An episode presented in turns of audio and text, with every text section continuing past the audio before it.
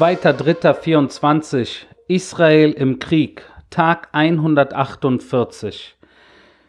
Ich bin heute Mittag äh, mit meiner Familie und meiner Schwester und ihrer Familie sind wir in Jaffo Mittagessen gegangen. Und damit möchte ich heute beginnen, weil das war ein äh, sehr, sehr nettes Erlebnis äh, zur Abwechslung mal.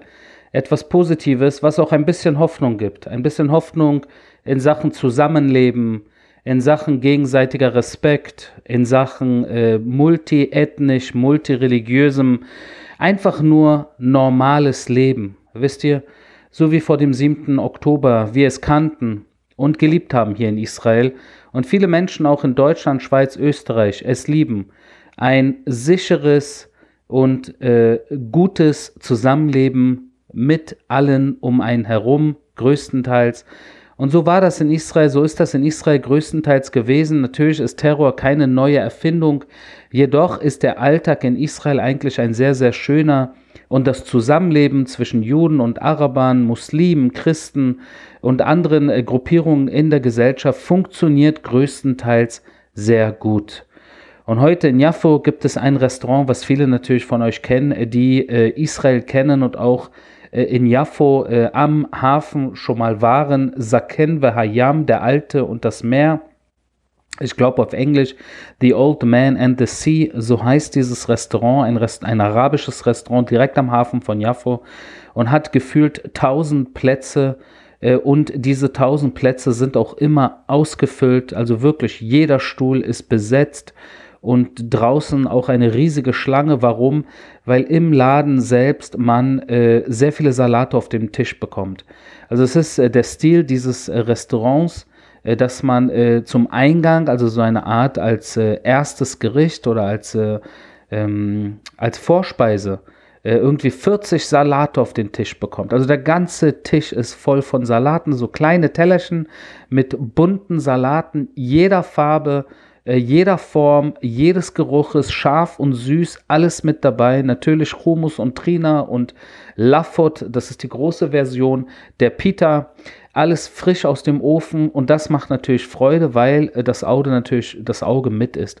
Und in diesem ausgebuchten Restaurant sitzen Seite an Seite Araber mit Kopftuch, ohne Kopftuch, äh, äh, Juden, äh, religi religiöse nicht, weil es kein koscherer Laden ist am Schabbat, aber äh, verschiedenste, verschiedenste Sorte von Juden oder Arten von Juden, wenn ihr so wollt. Juden äh, wie wir, die äh, Deutsch sprechen unter sich, Juden, die Russisch sprechen, Juden, die Hebräisch reden, also alles mit dabei, Tisch an Tisch, Seite an Seite, Schulter an Schalter und man lacht zusammen, man hat zusammen Spaß, man isst zusammen. Und auch äh, die, die Stimmung ist gut in diesem Laden und es gibt das Gefühl, dass es doch möglich ist, dass man zusammenlebt. Eine Sache, die wir vielleicht in den letzten 148 Tagen ein wenig vergessen haben. Oder zu viele negative Zwischenfälle, die, eins, die das natürlich in den Hinterkopf rücken, dieses, diese Möglichkeit von Frieden, diese Möglichkeit von Zusammenleben. Und ich sage euch das Folgende, Frieden ist möglich. Frieden ist möglich in Israel und in der Region, doch nur unter einer einzigen Bedingung, dass Israel stark ist. Ein schwaches Israel wird überrollt. Ein schwaches Israel wird nicht existieren. Dafür hat Israel und äh, Juden an sich haben zu viele Feinde, zu viele Neider, zu viele Versager, die von klein auf mit der Muttermilch und dem Schlagstock äh, äh, mit Antisemitismus übelster Sorte äh, wirklich in Kopf und Herz infiltriert wurden. Das kriegt man aus äh, Hunderten von Millionen Menschen um uns herum äh, leider nicht raus und deshalb nur ein starkes Israel gewährleistet derartige Situationen, dass man in einem Restaurant sitzt, wo Araber und Juden und Christen alle Seite an Seite in gutem Verhältnis miteinander zum Mittagstisch gehen.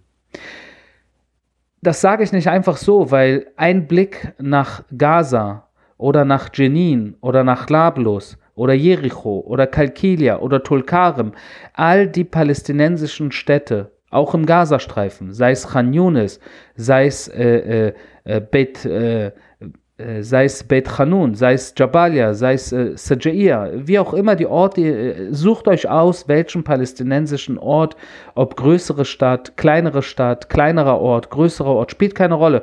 Nennt mir einen einzigen palästinensischen Ort, in dem es ein einziges jüdisches Restaurant gibt, in dem Juden, Christen, Muslime Seite an Seite sitzen und lachen können.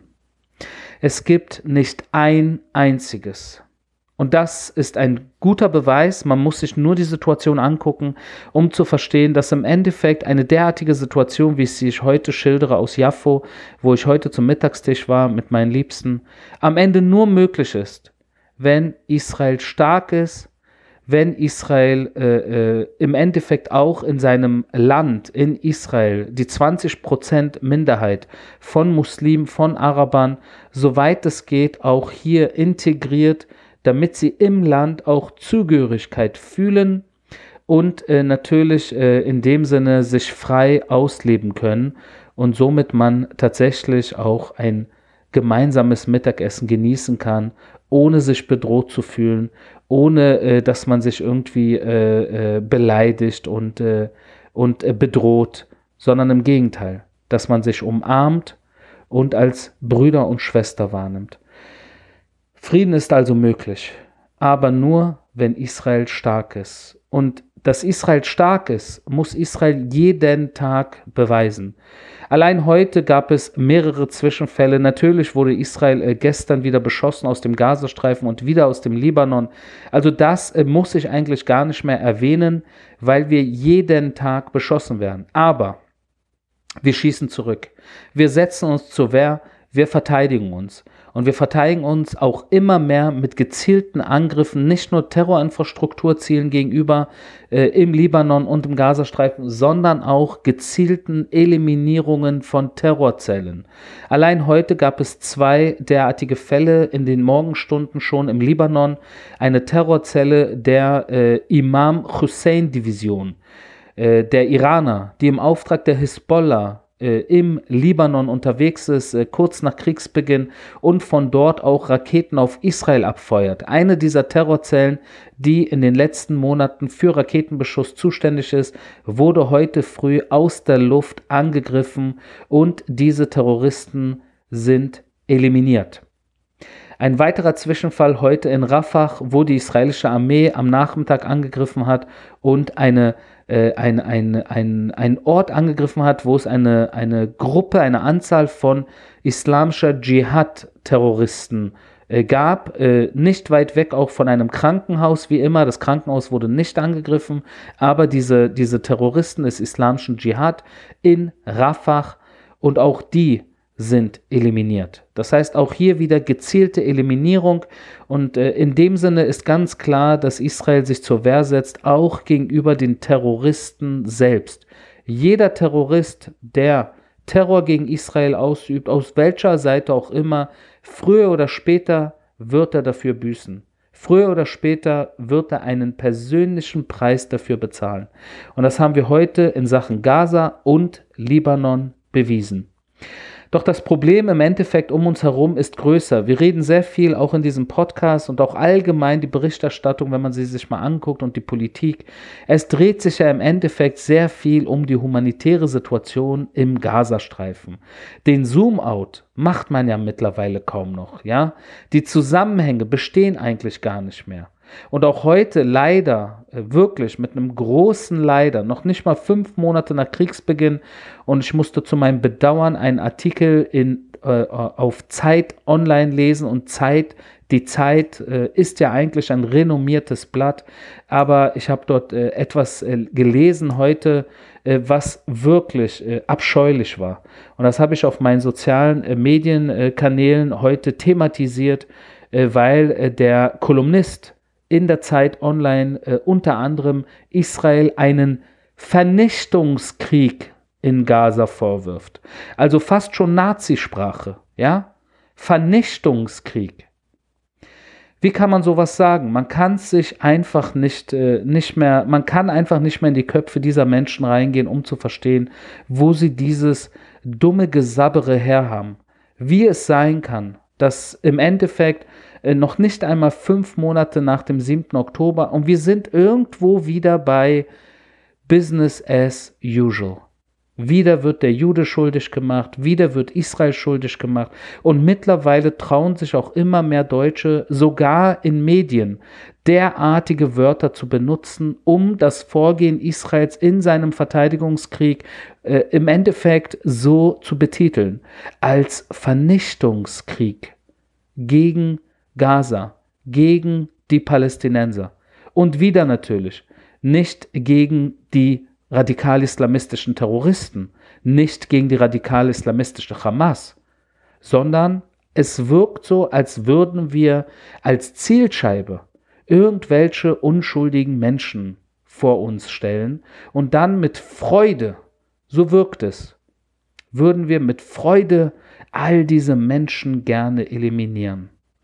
Und das ist eine so äh, äh, schlimme Darstellung, eine so verfehlte Darstellung, als es an, an unprofessioneller Berichterstattung eigentlich kaum zu überbieten. Und viel schlimmer, es greift einerseits den radikalen Islamisten unter die Arme, weil das ist genau, was sie wollen. Und andererseits heizt das weiter die Straße Deutschlands gegen die Juden auf.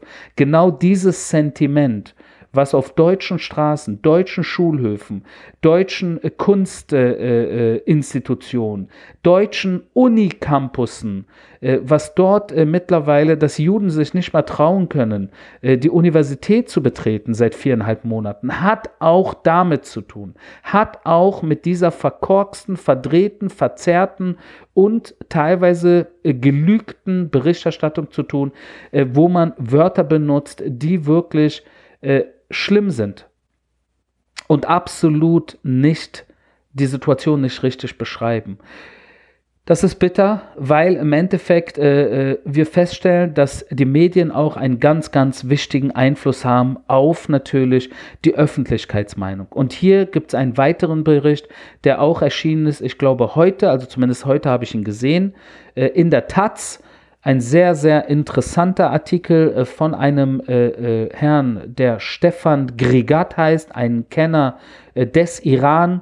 Und er hat dort geschrieben und das erklärt, also bitte gerne nachlesen, hat dort in seinem Artikel erklärt, warum Deutschland nach wie vor der stärkste Handelspartner der Terror-Iraner ist, des Ayatollah-Regimes, des Iran, der sich auf seine Fahne geschrieben hat, Israel von der Landkarte zu eliminieren. Das heißt, der größte Feind der Juden, der größte Feind Israels, der Unterstützer von den Terroristen um Israel herum, der Iran, das Mullah-Regime, dessen größter Handelspartner, dessen stärkster Handelspartner ist Deutschland. Das muss ich jetzt kurz, äh, äh, ich denke mal, so stehen lassen. Ich denke, jeder, der mir hier zuhört, äh, macht 1 plus 1 plus 1 und versteht oder versteht nicht, was das eigentlich soll. Weil wir reden ja immer gerne von Staatsräson. Und Deutschland hat sich ja ganz klar solidarisch mit Israel gezeigt. Doch gleichzeitig ist es der stärkste Handelspartner des größten Feindes der Juden und Israels auf dieser Welt. Weil der Iran, das ist nicht irgendeine kleine Terrororganisation im Gazastreifen äh, oder die Hisbollah im Iran, sondern der Iran ist ein äh, regionales und auch globales Problem. Es baut an einer Bombe seit Dutzenden Jahren und das ist bekannt. Gleichzeitig entwickelt es verschiedenste Sorten von Raketen, auch Langstreckenraketen. Langstreckenraketen, die auch Zentraleuropa erreichen können. Und wir wissen, dass die Iraner mit den Russen und teilweise auch mit den Chinesen zusammenarbeiten. Wer kann da garantieren, dass diese Langstreckenraketen nicht irgendwann in die falschen Hände geraten werden und eventuell Europa mit diesen Langstreckenraketen angegriffen werden? Weil für Israel brauchen sie diese Langstreckenraketen nicht. Dafür haben sie Mittelstreckenraketen, auch ohne Ende. Und nicht nur, dass sie sie für sich selber haben, sondern sie äh, äh, schieben diese Raketen in der Region nach Norden, nach Süden, äh, Richtung Syrien und Libanon und runter Richtung Jemen, alles, äh, all diese Terrormilizen des Irans in der Region werden, äh, äh, werden mit diesen Raketen gefüttert. Das Arsenal ist voll von all den Terrormilizen in der Region und insbesondere um Israel herum, ob im Libanon, oder in Syrien oder im Gazastreifen bis runter nach Jemen, von wo aus auch auf Israel geschossen wurde. All diese Raketen stammen größtenteils aus dem Iran. Größtenteils. Und das ist eine Sache, die kann man nicht einfach so unter den Teppich kehren. Hier muss man einfach nur verstehen, dass einerseits Deutschland der stärkste Handelspartner des Iran ist, gleichzeitig der, äh, der Iran Unmengen an Gelder und an Raketen an all diese Terrormilizen in der Region schickt. Und wenn man hier äh, 1 plus 1 macht, müsste man ganz einfach zu, einem, zu einer Feststellung kommen. Was zu was bringt, wer wem auf welche Weise unter die Arme greift und was es eigentlich zu tun gibt, um dem eventuell ein Ende zu setzen oder zumindest die, die, die Terrorgefahr die aus dem Iran äh, ausgeht, zumindest zu reduzieren. Doch Deutschland hat es auch nicht einfach, weil äh, mittlerweile sogar radikale linke Regierungen, die gemeinsame Sache machen mit radikalen Islamisten, der neueste Fall Nicaragua, jetzt Deutschland tatsächlich angeklagt hat, und zwar zur Beihilfe zum Völkermord Israels in Gaza. Und in der Klageschrift das ist jetzt, ich veräpple hier nicht, ja. In der Klageschrift steht zum Beispiel, dass die israelische Stadt Sterot in besetzten palästinensischen Gebieten liegen würde, ja. Und auch hier äh, kann man sagen, ist das Unwissen oder ist das einfach diese typische äh, Ansicht auch vieler Palästinenser, dass im Endeffekt jede Stadt in Israel jeder Ort in Israel, jeder Ort in Israel im Endeffekt aus ihrer Sicht in einem besetzten palästinensischen Gebiet liegen würde. Das war mein täglicher Kriegsbericht aus Israel. Wir hören uns morgen.